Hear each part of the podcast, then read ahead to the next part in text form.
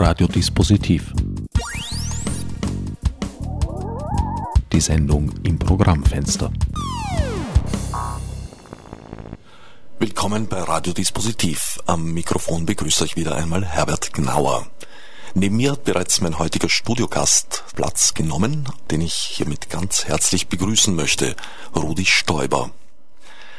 Rudi Stoiber ist ein verdienter Kollege von mir, der nicht weniger als 25 Jahre lang der Korrespondent des ORF in den Vereinigten Staaten von Amerika war. Mit diesen Worten begann ich vor fast vier Jahren am 3. Juni 2009 die Sendung. Mein damaliger Gast Rudi Stoiber ist vor wenigen Wochen Mitte Februar 2013 im Alter von 87 Jahren verstorben da der ORF vom Tod eines seiner einst wichtigsten Mitarbeiter kaum Notiz nahm, bleibt es den freien Radios überlassen, an einen Journalisten zu erinnern, von dem sich ohne Übertreibung sagen lässt, er habe eine Ära geprägt. Im Folgenden ist ein leicht gekürzter Mitschnitt der Sendung von 2009 zu hören, den Abschluss macht ein Nachruf des Dokumentarfilmers und langjährigen Freundes von Rudi Stoiber, Herbert Krill. Herr Stoiber, Sie sind 1955 nach Amerika gegangen. Ja, das stimmt. Sie haben aber vorher bereits für den ORF gearbeitet. Besser gesagt, Sie haben eigentlich schon im Dritten Reich angefangen, ganz jung. Ja, ich habe als 17-Jähriger im Dritten Reich angefangen, und zwar im, am Reichssender Wien. Und der Grund für das Engagement als Hörspieler im Reichssender Wien, das damals geleitet wurde vom Intendanten Werner Riemerschmidt, war der, dass ich Geld gebraucht habe, um Schauspielunterricht zu nehmen. Und mir ist dabei eingefallen, dass ein Mangel herrscht wahrscheinlich an jungen männlichen Sprechern im Rundfunkbetrieb und dass ich also versucht habe, dort hineinzukommen. Und es war ganz leicht, ich habe mich angemeldet und habe dort vorgesprochen. Ich habe vorgesprochen Grillparzer, habe den Leon vorgesprochen. Und einer der Herren dort, der also mich beurteilt hat, war der damalige Generalintendant, Werner Rimmerschmidt, Hörspielintendant. Und ich bin angenommen worden und als 17-Jähriger dort sozusagen in den Rundfunkbetrieb eingestiegen. Und das war für mich also sehr wichtig, weil ich von meinen Eltern kein Geld bekommen habe, um Schauspieler zu werden. Mein Vater hat das abgelehnt und wollte nicht. Und ich musste versprechen, nicht Schauspieler zu werden. Aber ich habe sofort natürlich mein Versprechen gebrochen und bin dort eingestiegen und hab, war dann in diesem Hörspielbetrieb drinnen. Und zwar mit sehr großem Vergnügen natürlich und auch wirklich mit Erfolg, weil ich habe mindestens zweimal in der Woche einen Auftritt gehabt, habe verdient, natürlich immer mit der Einladung äh, Heil Hitler und äh, mein Honorar bekommen und habe dort gespielt, bis ich eingerückt bin da im Jahr 45. Und mir hat geholfen, die Verbindung dort herzustellen, der Raul Aslan. Der Raul Aslan hat mich protegiert bei der Künstlermesse in der Annergasse. Er hat dort, äh, ist in die Künstlermesse gegangen, wo der der Diego Götz gepredigt hat. Und nach, dem, nach der Messe bin ich zu ihm hingegangen und habe gesagt, Herr Aslan, entschuldigen Sie, können Sie mir helfen, wie man Schauspieler wird? Und er hat gesagt, ja, wenn Sie studieren wollen, dann gebe ich Ihnen den Rat, gehen Sie zu meiner Lehrerin, der Professor Ernie Rubesch vom Reinhardt-Seminar, und sie soll die, sie dort unterrichten. Und so auf diesem Umweg über Aslan, Ernie Rubesch, bin ich also zum Rundfunk in Wien gekommen. Das hat sie auch bewahrt vor einer frühzeitigeren Einberufung zur Wehrmacht. Ja, bis zur Einstellung der, der, Wiener Theater im Juli 44 waren wir sozusagen mehr oder weniger freigestellt, einfach weil wir gebraucht wurden für die Kultursparte im Propagandabetrieb, obwohl wir dort im, im Reichssender Wien eigentlich sehr wenig Propaganda gemacht haben, sondern hauptsächlich waren das äh, Hörspiele und klassische Inszenierungen mit sehr guten Leuten, zum Großteil auch vom Burgtheater her besetzt. Aber der Grund, warum wir nicht eingezogen wurden, erstens war ich noch zu jung, aber auch die anderen, die nicht rangekommen, eben weil wir freigestellt wurden bis zum Sommer 44. Ja, das Kulturprogramm war ja letztlich auch indirekt wenigstens Teil der Propaganda. würde ich mal behaupten. Ja, schon. Auch wenn die einzelnen Stücke, äh, die jetzt gespielt wurden äh, als Hörspiele, vielleicht nicht äh, unbedingt jetzt einen, einen direkten politischen Hintergrund äh, hatten, waren sie natürlich Teil eines Gesamtpropagandaprogramms. Absolut, absolut, ja. Natürlich die, die, das Publikum, das, das wollte natürlich äh, Kultursendungen hören und das ist, ist geliefert worden. Und zwar ohne Einschränkungen. Ich habe also nie gehört, das dürft sie nicht machen oder dort äh, müsst ihr was anderes bringen und so weiter. Also es gab keinerlei Einschränkungen auf dem Gebiet, der, denen ich mir bewusst gewesen wäre. Nach ihrer Rückkehr nach Kriegsende gab es in Österreich vorübergehend zwei Rundfunkanstalten. Den Sender Rot-Weiß-Rot, der amerikanisch unterstützt war, und die Rabak, die russisch dominiert, sage ich jetzt mal, gewesen ja. ist. Sie waren bei der RAWAG. Ich war bei der vorher. RAWAG und zwar der große Einstieg für mich bei der RAWAG war eine Sendung Junge Redaktion. Und wir waren also vier Leute in, in, dem, in, das, in dieser Jugendserie. Da war der Peter Fichner, dann die, die Luise Martini, der Kari Mittner und ich. Also wir vier haben eine Sendung gemacht, eine Seriensendung, die hieß Junge Redaktion. Und die junge Redaktion, wir haben unsere eigenen äh, Texte geschrieben, zum größten Teil, und vor allem auch äh, Talkshow, also Gesprächsthemen, Musikeinblendungen und so weiter. Und es war eine sehr, sehr beliebte Sendung, die wir also von dort aus geschaltet haben. Ich glaube, ich würde sagen, mindestens drei Jahre lang ist die gelaufen, von, von 46 an. Heute würde man wahrscheinlich Journal dazu sagen. Ja, wahrscheinlich. Feature. Ja, das hat äh, junge Redaktion eben geheißen. Da waren Sie thematisch frei oder gab es da irgendwelche Nein, Vorgaben? Nein, wir waren thematisch vollkommen frei. Wir haben uns eigentlich gegenseitig inspiriert. Aber ich war eigentlich derjenige, der die meisten Texte geschrieben hat, weil ich zu selber Zeit auch natürlich Schriftsteller war und äh, meine eigenen Texte geschrieben und Texte geschrieben habe für meine Kollegen. Also zum Beispiel eben für den Peter Fichtner oder den Karl Mittner und die Luise Martini. Haben Sie da auch aktuelle Ereignisse aufgegriffen oder was waren die Themen, die da behandelt wurden? Naja, wir haben, wir haben aktuelle Jugendereignisse aufgegriffen, aber wir haben vor allem auch sehr viel äh, äh, Musikeinblendungen gehabt und mir fällt zum Beispiel ein die Episode, wie ich die Platte für Rhapsody in Blue aufgelegt habe. Und zwar ist das so gekommen, vielleicht dürfte man es heute gar nicht erzählen, dass ich das nicht gestohlen habe. Aber ich habe einen Bekannten gehabt, einen amerikanischen Soldaten. Und der hat mir Platten gegeben. Unter anderem auch die Rhapsody in Blue. Und ich habe die Rhapsody in Blue einfach unter den Arm genommen und bin damit ins Funkhaus gegangen.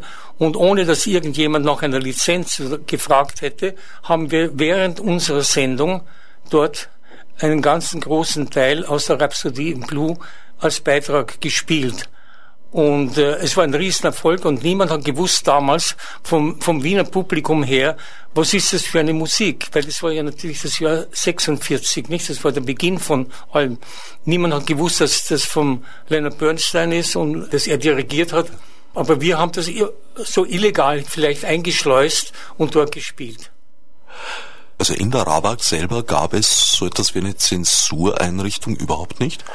Nicht, dass ich davon wüsste. Also möglicherweise hätte jemand eingegriffen, wenn irgendwas Eklatantes passiert wäre.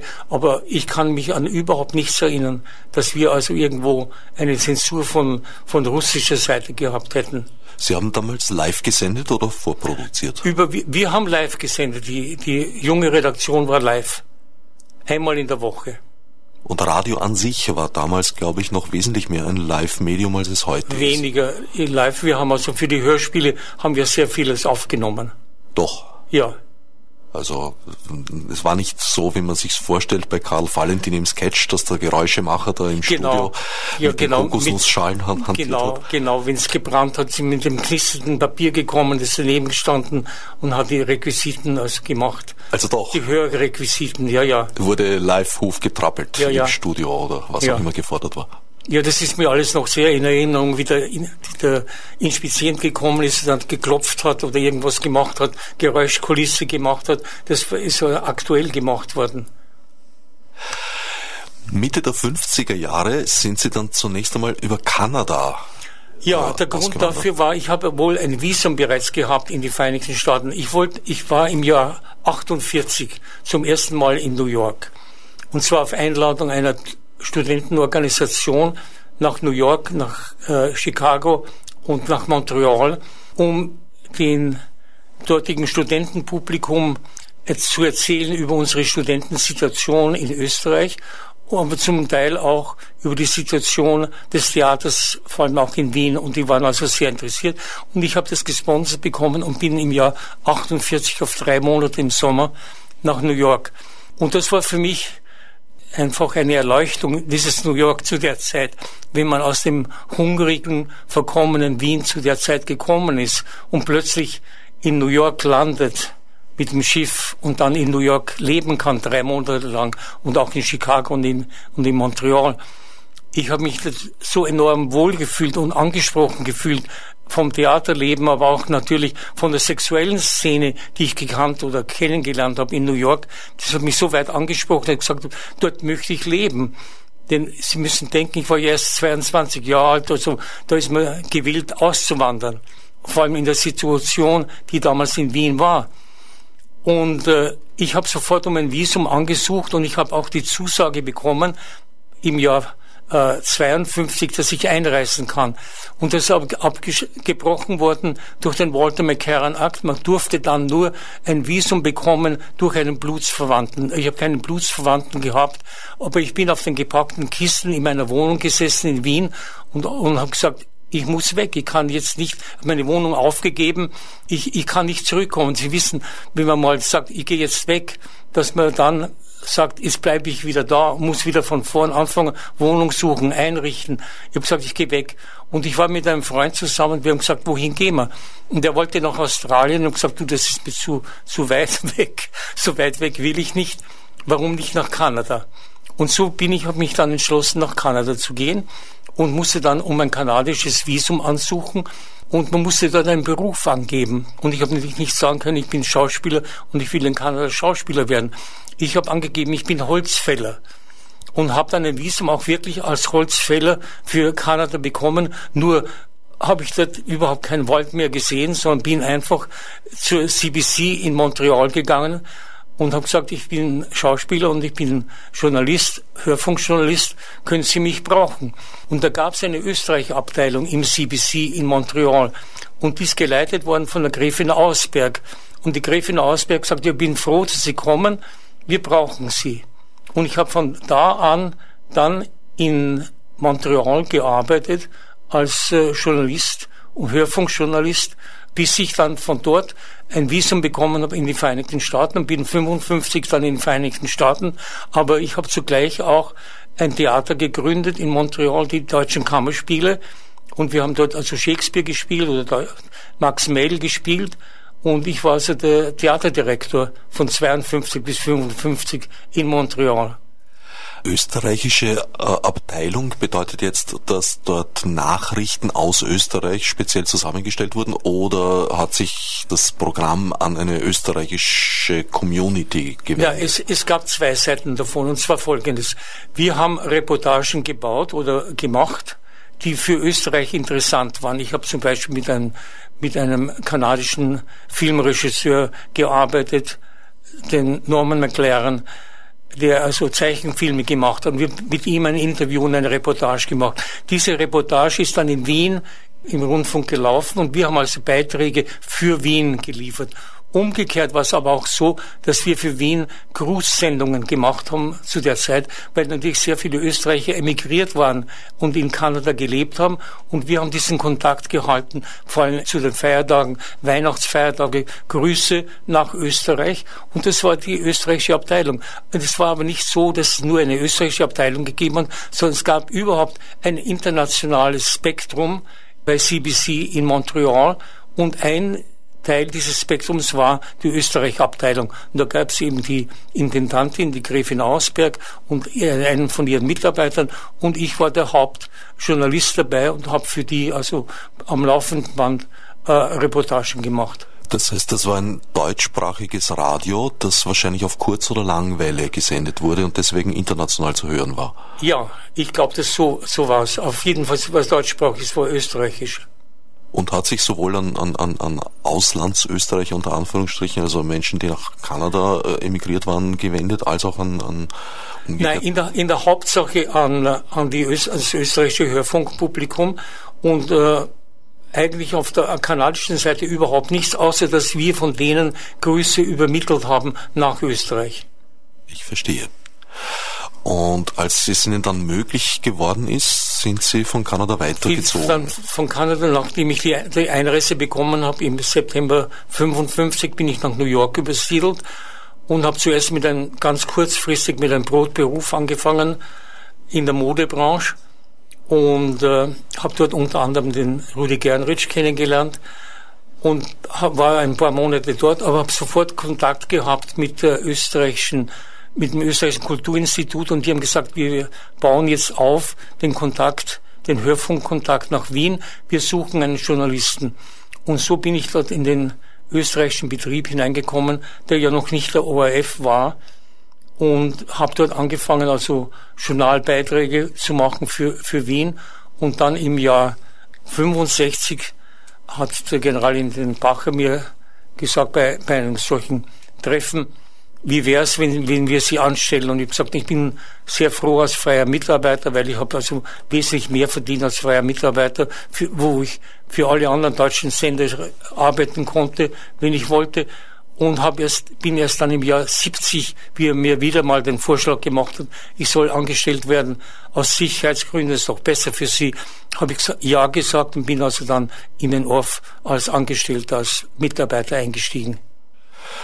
Sie haben da praktisch eigentlich noch äh, die McCarthy-Ära miterlebt in den Vereinigten Staaten? Na, absolut, absolut. Und zwar sehr, oft sehr unangenehm natürlich, weil wir gewusst haben, dass wir nicht nur abgehört werden, sondern dass wir in jeder Weise auch beobachtet werden. Das FBI ist zu mir in die Wohnung gekommen und wollte sehen, was ich für Literatur dort habe.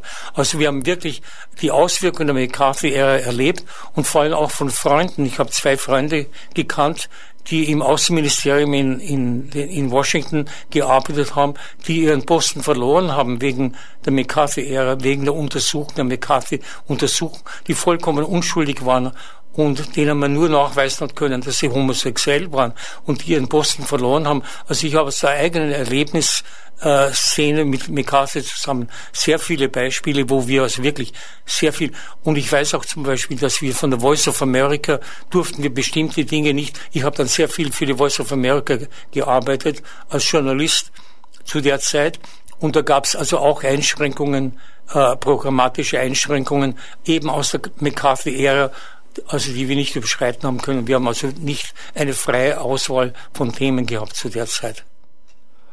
Wenn ich Sie jetzt recht verstehe, äh, haben Sie in Amerika praktisch eine stärkere Einschränkung erlebt als unter den Fittichen der Rawak? Oder ist ja. jetzt überspitzt ausgedrückt? Wie, wie, wie meinen Sie das? Na, weil zu Rabak befragt haben Sie gemeint, nein, Sie haben eigentlich keine Einflussnahme bemerkt und äh, auf Ihre amerikanischen nein, Erfahrungen Nein, von der Rabak ist überhaupt nicht. Ich war, ich war vollkommen frei. In der, in der Themenwahl ich war ich vollkommen frei. Ich kann überhaupt nicht sagen, dass mir je untergekommen wäre, dass von der Intendanz her oder auch von den Redakteuren her äh, gesagt worden wäre, Sie, das wollen wir nicht. Sondern im Gegenteil, wir war immer frei und bin immer angespurt worden, noch mehr zu machen oder noch auch das noch zu machen und so. Und meine meine Sendungen, ich habe ja eigentlich praktisch zwei Sendungen pro Tag gehabt, Morgenjournal und Abendjournal und äh, und ich war so voll ausgelastet, aber da Einschränkungen hat es bestimmt nicht gegeben, die mich betroffen hätten. Aber in Amerika haben Sie gerade, gemeint, hätten Sie sehr wohl äh, die Tabus zu spüren Ja, bekommen. absolut. Also bei der, vor allem bei der Voice of America, das war ja doch ein, ein Regierungsunternehmen äh, und äh, überhaupt in der Auswirkung auf die, das Tabu der, der damaligen politischen Situation. Sie haben auch einen eigentlich den Großteil des Kalten Krieges dort miterlebt als Interviewer und haben von den westlichen Repräsentanten des Establishments eigentlich die meisten interviewt. Sei es amerikanische Politiker bis hin zum Präsidenten, seien es UNO-Generalsekretäre. Ja. Ja, ich habe so von den, von den Präsidenten, alle amerikanischen Präsidenten beginnen mit Truman interviewt, bis hinauf, bis zu Reagan. Und da ist vielleicht ganz, ganz lustig zu erzählen, das Interview mit dem Truman. Der, der Truman ist von einer Europareise zurückgekommen und war am Schiff. Und wir sind als Journalisten eingeladen worden, dass wir hinausfahren können und ihn dort interviewen am Schiff vor der Ankunft im Hafen von New York. Und es war sehr zeitig in der Früh. Und es war also noch dunkel und der Truman ist dort immer für seinen Morgenspaziergang gegangen. Und das ist aufgebaut worden mit vielleicht einem Dutzend Journalisten und ich war dadurch, dass ich für die Voice gearbeitet habe, war ich dort eingeladen als äh, Korrespondent. Und zwar als Korrespondent des österreichischen Rundfunks über die Voice. Und wir sind um diesen Tisch herum gesessen und haben gewartet. Und Truman kam dann und hat sich also an die Spitze gesetzt, an den Tisch hingesetzt. Und ich habe zu meinem Tonmann gesagt, passen Sie auf, stellen Sie das Mikrofon vor ihn hin, so dass auch mein Mikrofon dort steht und ich werde schauen, ob ich drankomme mit irgendeiner Frage an ihn. Und das ist auch so geschehen. Mein Tonmann hat das Mikrofon vor den vor dem Präsidenten oder den ehemaligen Präsidenten hingestellt und ich bin hinter ihm gestanden und gedacht, vielleicht komme ich dran. Und äh, da war eine kleine Pause und ich mich sofort habe es benutzt und mich eingeschaltet und gesagt, Herr Präsident, Sie waren jetzt unter anderem auch in Salzburg und waren Sie im Mozarthaus? Hat er gesagt, ja. Und er hat gesagt, ne, Sie sind ein begeisterter Pianist, haben Sie dort gespielt auf dem Mozart-Klavier? Und gesagt, yes, I couldn't play the damn thing because I didn't have any pedals. Und das war mein ganzes Interview mit dem, mit dem ehemaligen Präsidenten Truman. Und in Wien, das heißt in Österreich, in, in meiner Heimat in Ips, ist groß in, der, in Ipser Nachrichten gestanden, Österreicher interviewt Harry Truman. Naja, das äh, hat praktisch Tradition, die Rolle der Österreicher ja, im ja. Ausland äh, hervorzustreichen. Wobei man dazu sagen muss, dass damals ja eine äh, Situation im, im Lande war, man hat sich ja sehr bemüht, mit eigentlich zu gutem Erfolg bemüht im Nachhinein betrachtet, alles zu unterstützen, was so zu einem Nationalbewusstsein beigetragen hat, wenn man ja nach dem Ersten Weltkrieg vor allem auch daran gescheitert war, dass niemand dieses Land für lebensfähig gehalten hat. Und deswegen eben mhm. Institutionen wie die Wiener Staatsoper oder später Toni Seiler ja. medial sehr professionell dann eigentlich schon behandelt hat. Haben Sie politische Interviews auch geführt? Mit ja, ich habe ich hab jeden, jeden österreichischen Diplomaten, also von, von der Spitze her, von jedem Botschafter interviewt, den Bundeskanzler von Kreisky an, über, über alle anderen, die gekommen sind. Also die ganz, das ganze Spektrum von, von 55 an bis ich ausgestiegen bin vom ORF bis zum Jahr 80, habe ich jeden Politiker, jeden Spitzenpolitiker äh, interviewt und habe auch dann sowohl im, im Hörfunk als auch dann im Fernsehen, nachdem das Fernsehen kam, und ich auch fürs Fernsehen gearbeitet habe, habe ich einfach habe ich interviewt und ich glaube, das war noch sehr viel Ausstrahlung dessen, was ich dort gemacht habe, weil die sich beeinflusst gefühlt haben, das nach Wien zu bringen. Also ich war eine, würde ich sagen, vielleicht eine ungewollte Prominenz dabei, weil ich die, die Stimme in Amerika für Österreich war und natürlich dort äh, sehr gut angekommen bin äh, durch das, was ich gemacht habe mit ihnen. Und vor allem, ich denke zum Beispiel an die Zeit Waldheim zurück. Ich habe ja wirklich vom Beginn an Waldheim verfolgt, seine ganze Karriere vom Beginn zum Ende. Aber ich bin zum Beispiel interessanterweise schon äh, für einen österreichischen Politiker äh, eingestiegen, wie der, der österreichische erste Botschafter gekommen ist. Und ein Problem war, der also damals China unterstützt hat und gesagt hat, ja, die Chinesen sollen auch ein UNO-Mitglied werden. Und das war eine groß, ein großer Skandal in Österreich und er hätte sollen eigentlich zurückberufen werden. Und er ist ja dann geblieben und sein Mitarbeiter war der, der spätere Botschafter Wolfgang Wolte, der ein sehr guter Freund von mir geworden ist. Und wir haben also damals das durchgekämpft, dass der erste Botschafter Österreichs in UNO-Hauptquartier geblieben ist und auch in der UNO-Vertretung geblieben ist. Also so weit geht es zurück, also vom ersten Botschafter an bis zu Ende Waldheim. Und die Waldheim-Wahl zum Beispiel, da war ich der Einzige, der gewusst hat, wie die Wahl ausgegangen ist. Vielleicht fünf Minuten bevor es alle anderen Journalisten gewusst haben, weil ich den Kontakt gehabt habe. Ich habe gewusst, wo ich stehen muss, wie das jemand rauskommen kann und mir sagen, ja, er ist geworden. Und ich bin bin ans Mikrofon gegangen und gesagt, er ist geworden und fünf Minuten später ist die Agenturmeldung erst hinausgegangen. Also wir haben einen Vorsprung gehabt dadurch, dass wir also wussten, wie er, wie er ist und was, dass er es geworden ist. Sie haben ja vorher schon Utant und Hammarskjöld als UNO-Generalsekretäre kennengelernt und dann Kurt Waldheim in dieser Rolle. Ja. Äh, wie würden Sie seine politische Rolle einschätzen? Schauen Sie, man kann das überhaupt nicht vergleichen. Es sind zwei vollkommen verschiedene Persönlichkeiten. Der, ich habe die, die Wohnung des äh, Dag Hammarskjöld kennengelernt, nachdem er schon tot war, sind wir dort also als Journalisten eingeladen worden, um zu sehen.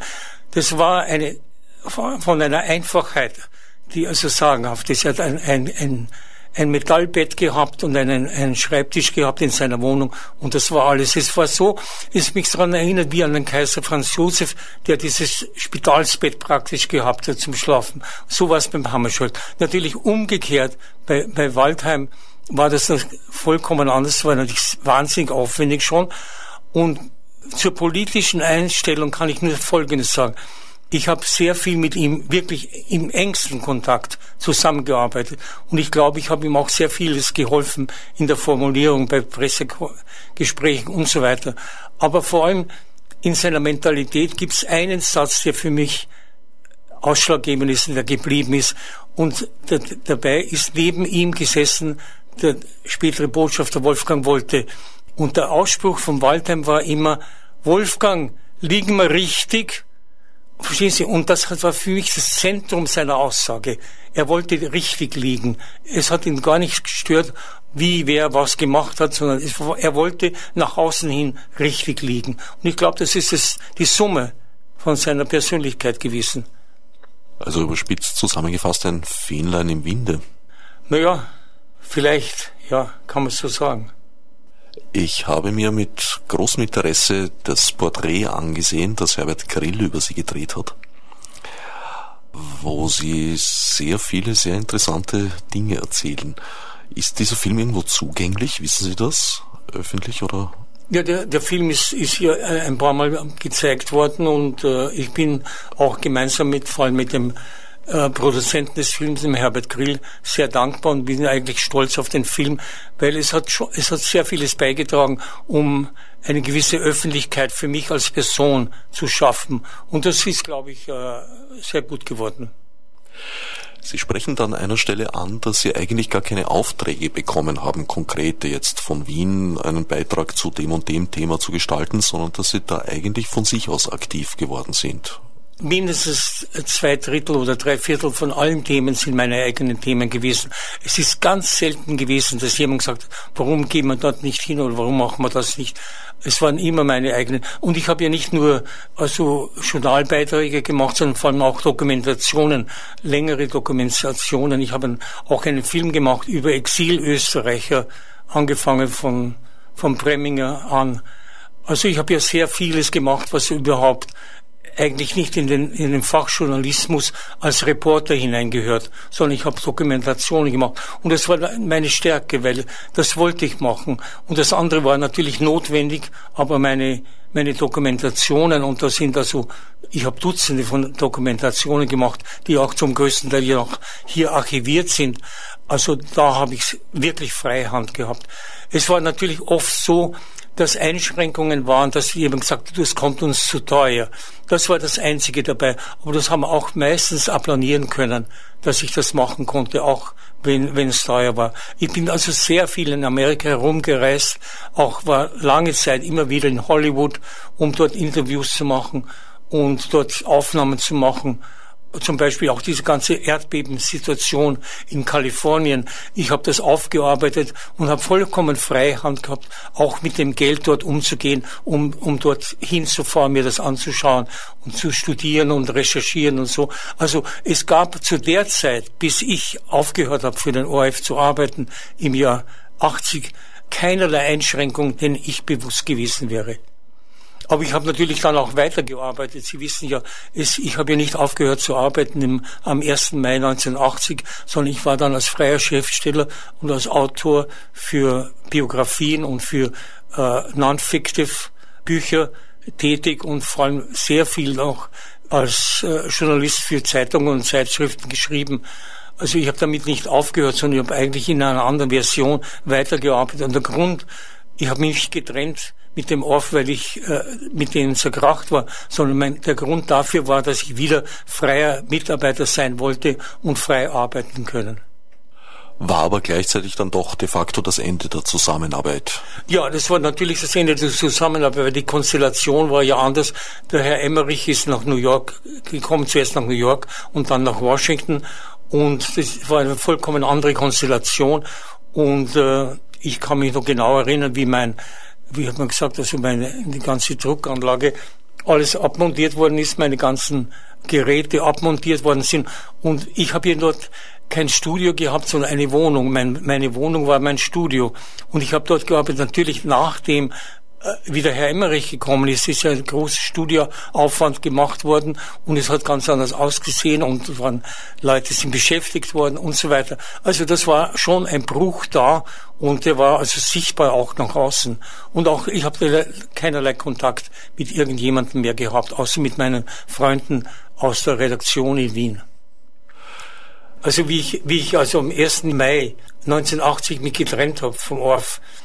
Und mein letztes Interview war ein Interview mit einem amerikanischen Journalisten, Hayam, der eine Biografie über den Earl Flynn geschrieben hat und der mich aufmerksam gemacht hat auf eine sehr skurrile Figur in Wien und mir gesagt hat, schauen Sie mal dorthin, wer das ist und was, was Sie über den erfahren können.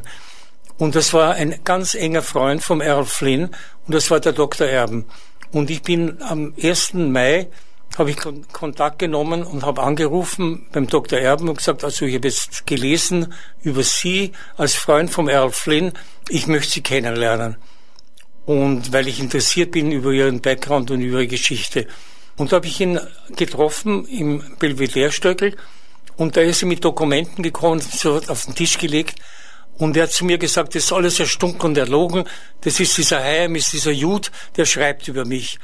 Und ich habe zu ihm gesagt, schauen Sie, Herr, Dr. Erben, wenn das so ist, dass alles erstunken und erlogen ist, dann würde mich interessieren, dass Sie mir sagen, wie das in Wahrheit war. Und ich habe mich dann mit ihm über zwei, drei Jahre hindurch äh, immer wieder getroffen in Wien und habe mit ihm recherchiert und habe dort das Resultat dieser Recherchen zu meinem Buch über ihn geschrieben, der Mann, der Hitler sein wollte. Äh, die Biografie des Dr. Erben. Der Dr. Erben war eine sehr zwielichtige Erscheinung. Und zwar war er ein Dreifachspion. Und zwar, er hat für die Amerikaner spioniert, er hat aber auch für die Chinesen spioniert und gegen die Chinesen. Und er war an sich vom Beruf her ein Tropenarzt, der in Wien stationiert war, zuerst ursprünglich und dann aber in der ganzen Welt herumgereist ist und dort seinen Beruf als Tropenarzt einerseits ausgeübt hat und zwar sehr erfolgreich. Er hat eine ganz große Sammlung von, von äh, Exponaten aus dieser Zeit mitgebracht, auch in seine Wohnung in Wien. Aber vielleicht bemerkenswert ist dabei seine Beziehung zu Errol Flynn der Hollywood-Star Errol Flynn ist geflohen aus Australien und hat sich äh, dort versteckt. Und der Dr. Erben war Schiffsarzt und hat den gut aussehenden Errol Flynn im Hafen gefunden und hat ihn eingeladen auf sein Schiff. Und der Errol Flynn, der also weg musste, weil er von der Polizei, von der australischen Polizei gesucht worden ist, hat diese Gelegenheit benutzt und hat sich auf dem Schiff, auf dem der Erbenarzt war, versteckt und hat sich durchgeschleust bis Europa, ist nach London und ist dann in London als Schauspieler entdeckt worden. Und der Erben war derjenige, der den Earl Flynn nach Hollywood vermittelt hat. Das war zu welcher Zeit? Das alles noch vor dem Krieg, zur Kriegszeit. Während war, des Krieges? Während des Kriegs, also vor 45. Verstehe. Weil Errol Flynn ist mir jetzt ein Begriff als, als äh, Hollywood-Darsteller. Ja, ja, und er ist über, über London nach Hollywood gekommen und hat dort reüssiert und war dann eng befreundet und der, der, der Erben hat beim Errol Flynn in der Wohnung ge gelebt.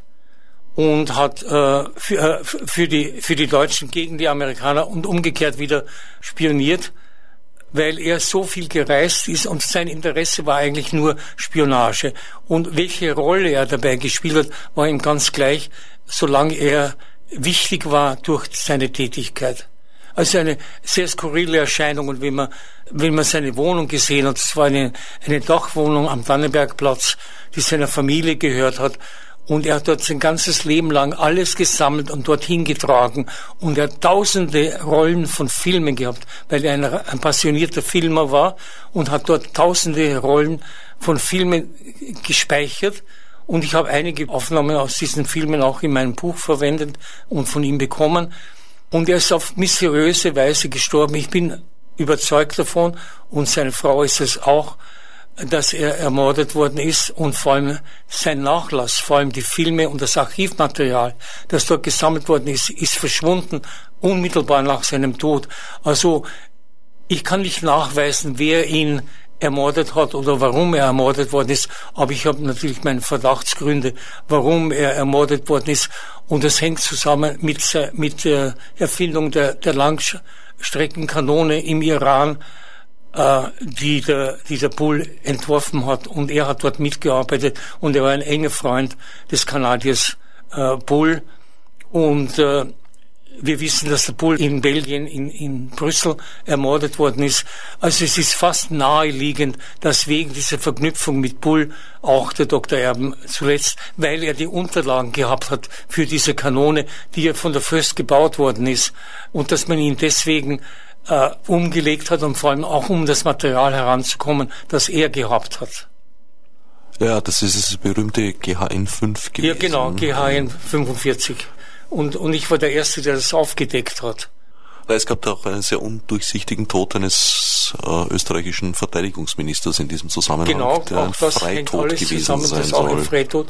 Also ich glaube, da ist eine wirkliche Verknüpfung gewesen, die, die zusammenhängt mit der Möglichkeit, diese Kanone äh, zu unterbinden, dass sie nicht gebaut wird. Die, die waren ja schon so weit, es waren ja Tests da, die Kanone ist schon abgefeuert worden. Und der, der Erben war auch bei diesen Tests in der, in der Karibik dabei. Er hat also gesehen, wie diese Kanone bereits ausprobiert worden ist. Er wusste, dass sie funktioniert. Und das war natürlich ein Wissen, das wahnsinnig gefährlich war. Und für wen? Es war gefährlich für die Israelis, weil die Israelis natürlich eine Langstreckenrakete auf ihrem Boden nicht akzeptiert hätten. Oder besser Und gesagt, eine, die ihren Boden erreichen hätte können. Die, den sie erreichen hätten können. Und da, das war auch der Grund, warum der Bull ermordet worden ist, wie gesagt, in Brüssel. Und der Bull war der engste Mitarbeiter und Freund des Erben. Also Sie haben eigentlich investigativen Journalismus betrieben, wie man ja, heute Absolut, sagt. ja, das war also mein Steckenpferd, ist es zum Teil noch. Das war sozusagen der Einstieg wieder für mich als freier Schriftsteller zu arbeiten. Ich habe dann auch eine Biografie der Prinzessin Hohenlohe geschrieben. Äh, sie liebte die Mächtigen der Welt. Und das ist in Deutschland erschienen und ist auch vergriffen. Und das ist eigentlich in der es war also ein Bestseller unterwegs und der ist unterbunden worden dann von der Frau Springer, weil ich da Briefe veröffentlicht habe in, in der Biografie von der Prinzessin Hohenlohe, die mit dem Springer sehr eng, mit dem Axel Springer sehr eng befreundet war. Und das hat die Frau Springer unterbunden und hat unterbunden, dass eine Neuauflage kommt und hat das Buch boykottiert, nachdem es bereits erschienen war. Und ich habe sozusagen meinen Bestseller verloren durch ihr Eingreifen. Sie haben eine Vorliebe für undurchsichtige Agentenfiguren, sage ich jetzt mal. Ja, na schauen Sie, zum Beispiel der Prinzessin Hohenlohe. Ist, sie hat ja einen, einen Prinzen, den, den, ihren Sohn, der Franz. Und das war ein uneheliches Kind des äh, Erzherzogs Salvator. Und das ist natürlich nie bekannt worden, dass sie, dass sie ein, ein Verhältnis mit dem, mit dem Schwiegersohn des, des Kaisers hat. Und der Kaiser, der Franz Josef, hat damals gesagt, sie, also das muss weg, wenn, wenn, er kann das Verhältnis mit ihr nicht haben, sie muss heiraten. Und sie hat damals den, den Grafen Esterhazy auf Vermittlung des Kaisers in London geheiratet, ist damit schwanger nach Wien zurückgekommen und hat den Sohn geboren. Und der Sohn ist der Sohn des Erzherzogs Salvator. Und das steht, steht nirgends drinnen, außer in meinem Buch.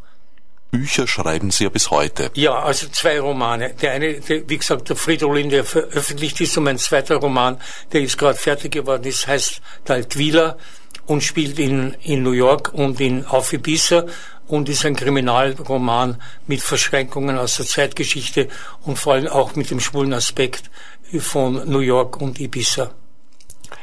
Das heißt, das Thema der Homosexualität hat bei Ihnen eigentlich auch immer eine Rolle gespielt. Ja, es hat natürlich eine Rolle gespielt, weil es mein Leben ist. Ich kann nicht leugnen heute, dass ich homosexuell bin oder war. Ich war es von, von Kindheit auf und habe es sowohl in Wien ausgelebt als auch in New York, ohne dass ich dadurch jetzt, äh, sagen wir, psychische oder emotionelle Probleme gehabt habe. Es, ich bin also, um zum, jetzt ein Beispiel zu sagen, ich bin mit meinem Freund immer in der UNO gewesen, weil das mit meinem langjähriger Freund fast von 40 Jahren und er war Maskenbildner und Tonmeister und hat die Maske gemacht für alle unsere Politiker in Wien. Sie kannten ihn alle und alle unser Verhältnis gewusst, aber ich habe kein einziges Mal von einem österreichischen Politiker gehört, wie kommt er dazu, dass der dort ist oder mit ihnen ist. Im Gegenteil, er ist immer akzeptiert worden und wir waren auch bei Empfängen sind wir zu, was ja erstaunlich ist und vor allem in der österreichischen Szene erstaunlich ist, bei österreichischen Empfängen waren wir immer zusammen als Paar eingeladen. Es war nicht so, dass ich gegangen bin und er durfte nicht gehen, sondern er ist mitgegangen, wir sind zusammengegangen. Und das war bei jedem österreichischen Botschafter Fall. Nur natürlich, wenn, wenn Sitzordnung war mit Sitzkarten, konnten wir nicht zusammengehen, weil wir natürlich keine Einladung mit einer Sitzkarte bekommen hätten. Aber bei der offenen Einladung, einem Cocktailparty oder bei einem Empfang sind wir als Paar dort aufgetreten. Also ich habe nie äh, mich davor gescheut, wenn mich jemand gefragt hätte, was niemand getan hat, sind Sie homosexuell, hätte ich gesagt, ja. Aber wie gesagt, das ist mir überhaupt nie untergekommen, weder in Österreich noch in noch in, in Amerika und wie in New York in der ganzen äh, Elite-Szene, in der politischen oder in der, in der Szene des, des Theaterlebens ist mir nie untergekommen, dass mich jemand danach gefragt hätte. Heute leben Sie einerseits in den Vereinigten Staaten in New York. Ja. Und andererseits auf Ibiza. Auf Ibiza, ja. Es ist so geteilt und ich lebe jetzt immer mehr auf Ibiza als in, in New York. Einfach wegen der Arbeit her, weil ich weniger Ansporn jetzt habe, noch journalistisch zu arbeiten in New York und mehr Ansporn habe, dass ich dort freier Schriftsteller, als freier Schriftsteller auf Ibiza arbeite.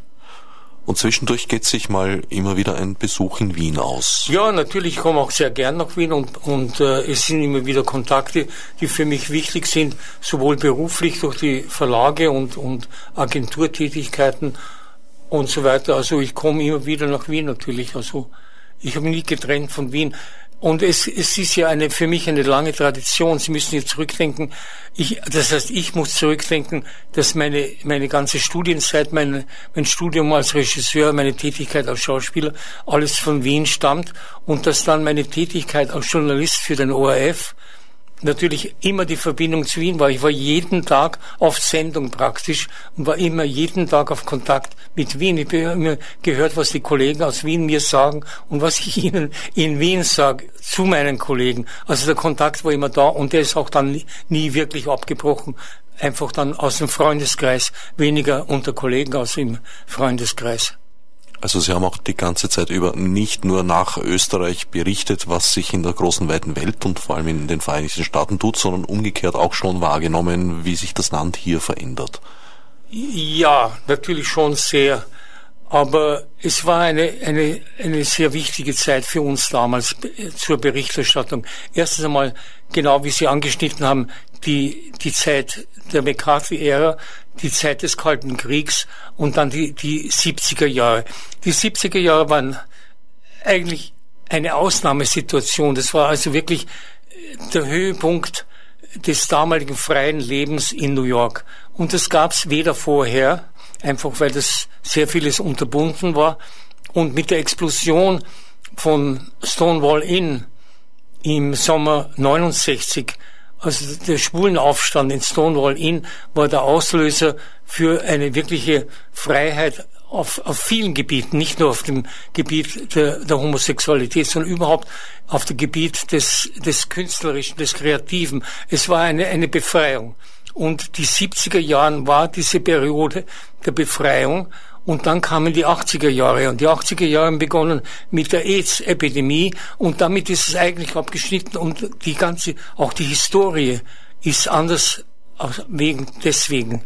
Denn wenn ich nur daran denke, dass 20 von meinen besten Freunden äh, 15 davon nicht überlebt haben, so ist das natürlich ein sehr tiefer Einschnitt, nicht nur im Leben, sondern überhaupt in der ganzen Szene, wo, wo immer man hinschaut. Ich meine, das betrifft die Modebranche, aus der mein, mein Freund kommt, der also Textildesigner ist.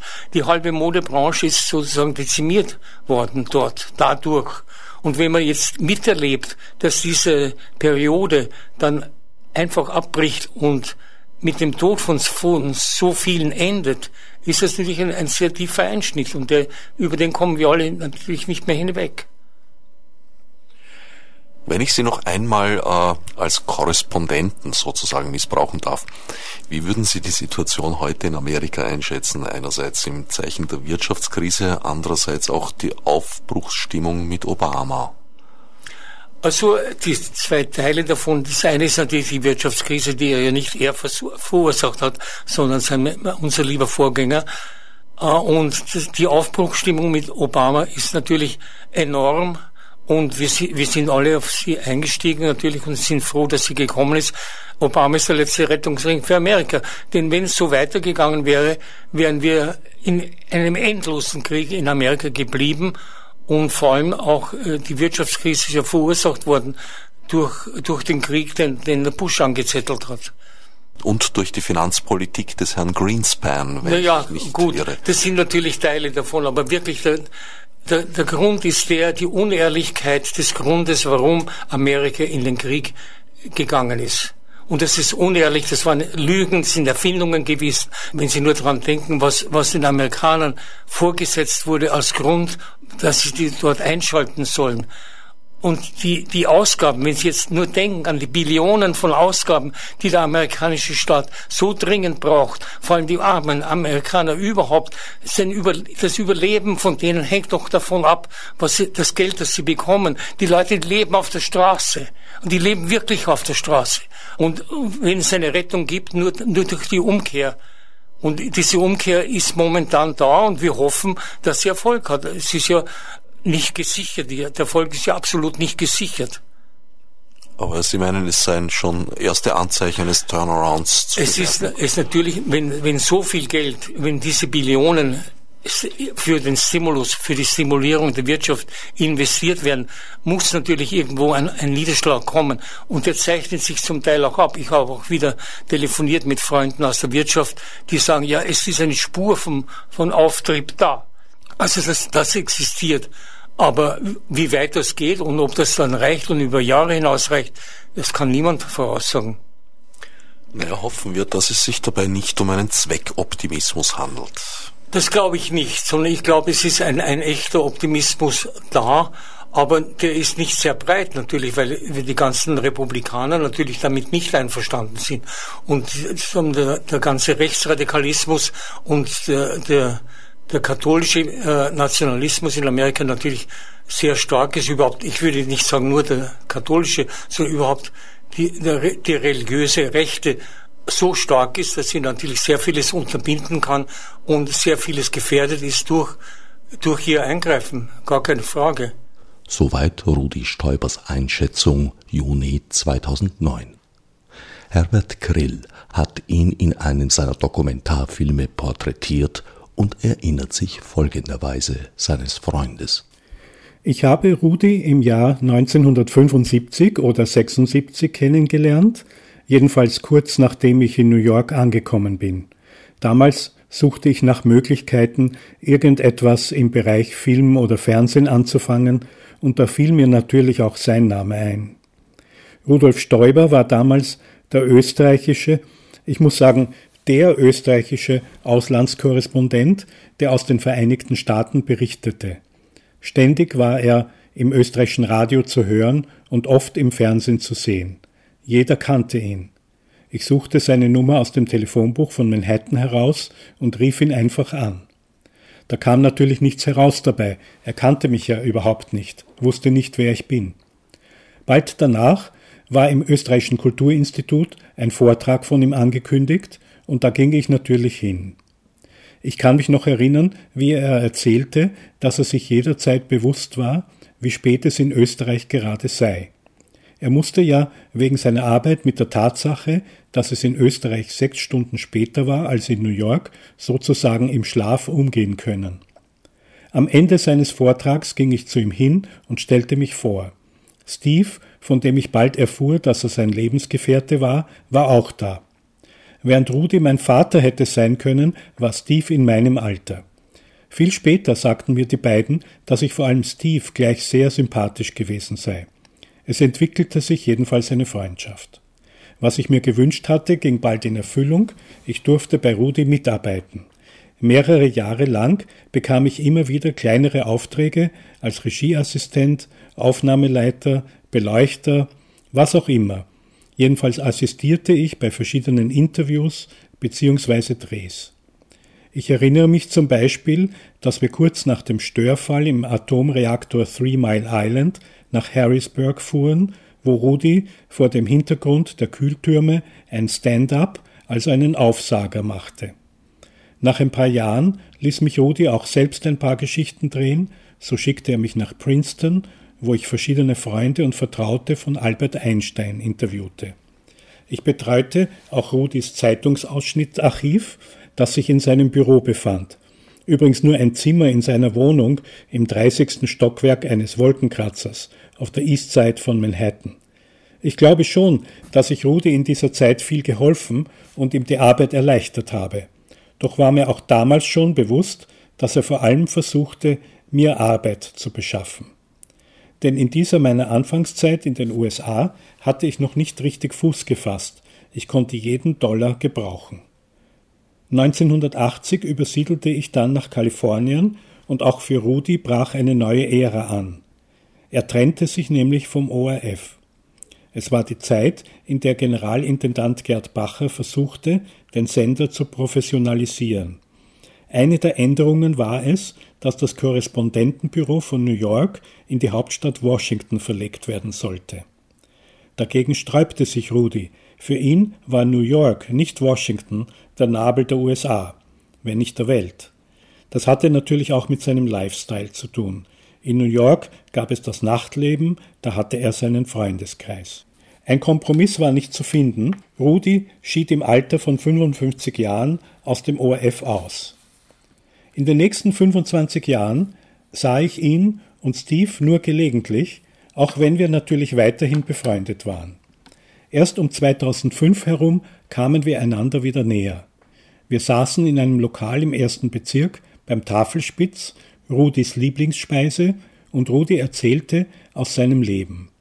Wahrscheinlich hatte ich ihm Fragen dazu gestellt, denn mir war bewusst geworden, dass ich gar nicht so viel von seiner Vorgeschichte kannte. Ein paar Tage später erzählte ich meinem Freund Peter Rösler, Kameramann und Produzent von Rudi. Mit ihm war ich auf die Wiener Filmakademie gegangen und hatte schon ein paar Filme gemeinsam gemacht. Natürlich kannte Peter den Namen Rudolf Stoiber, er hatte ihn seinerzeit noch im Fernsehen gesehen und im Radio gehört. Als ich ihm aus Rudis Leben erzählte, meinte er spontan, dass wir doch einen Film über ihn machen sollten. Und das geschah dann auch. An einem eiskalten Tag im Februar 2006 begannen wir in New York zu drehen. Es dauerte längere Zeit, bis wir genug Material zusammengetragen hatten. Wir drehten auch in Wien und in Ips, wo Rudi seine Kindheit verbracht hatte. Die Finanzierung ging schleppend voran.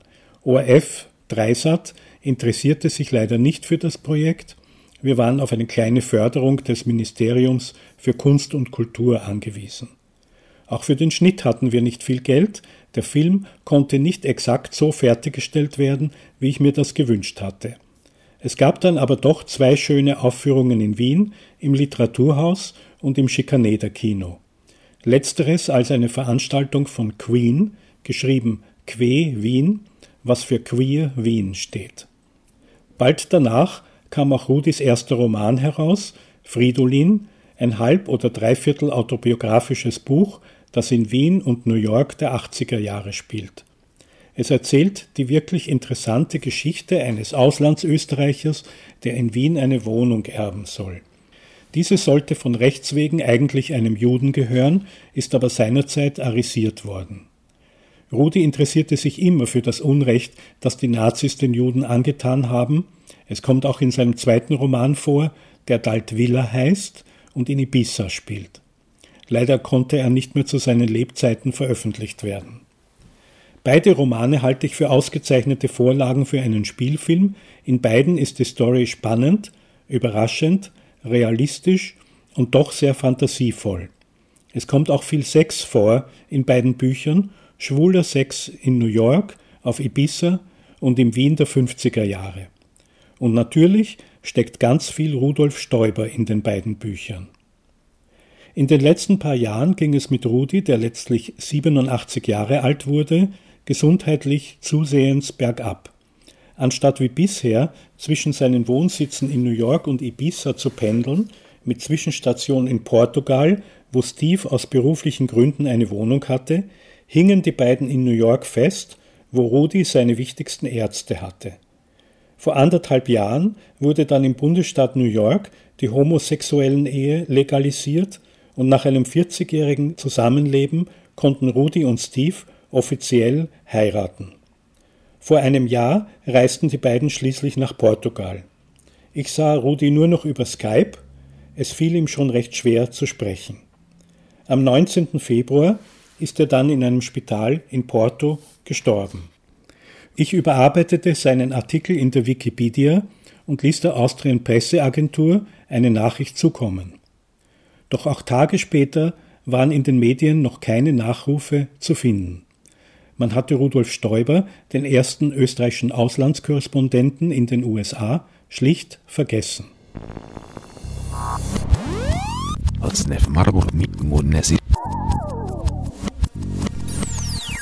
Fichte subsidiar